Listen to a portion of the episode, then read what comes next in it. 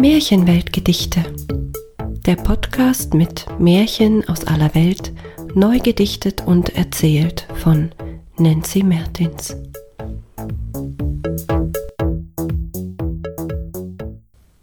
Anansi und die Weisheit der Welt. Ein westafrikanisches Märchen. Weise und schlau wollen alle sein, jeder auf der Welt, da bist du nicht allein. Jedes kleinste Tier wünscht sich das. Und Anansi hatte dabei noch Spaß.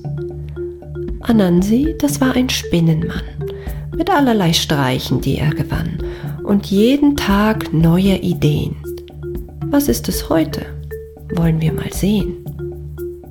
Anansi begehrte die Weisheit der Welt, wollte schlauer sein um alles Geld, niemand sollte weiser sein als er. Doch wo nahm er die Weisheit her? Überall suchte er nach ihr, bei jedem Mensch, bei jedem Tier, in jedem noch so kleinen Land, sei es auch noch so unbekannt. Er nahm die Weisheit, sammelte sie, er erntete, bündelte und hortete wie nie. Ab und zu musste er sie holen, und manche Weisheit war sogar gestohlen. All die Weisheit, die er fand, wurde in eine Vase gebannt. Diese schleppte er umher, wollte von Weisheit immer mehr. Schließlich war die Vase voll und wir denken uns, wie toll. Doch was machte er jetzt damit? Verstecken wollte er sie weit weg. Da entdeckte er irgendwann einen großen hohen Baum und dann dachte sich Anansi, der ist perfekt. Hier wird meine Weisheit gut versteckt.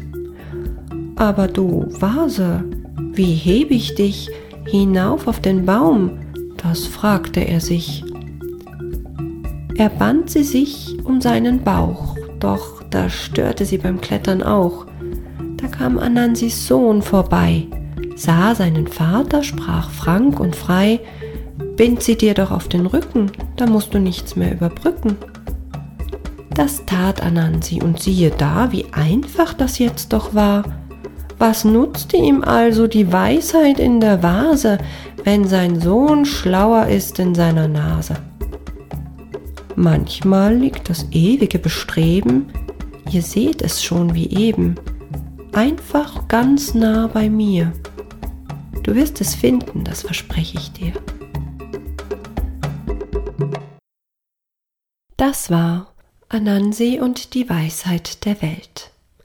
Ein westafrikanisches Märchen. Eine Episode von Märchenweltgedichte von und mit Nancy Mertins.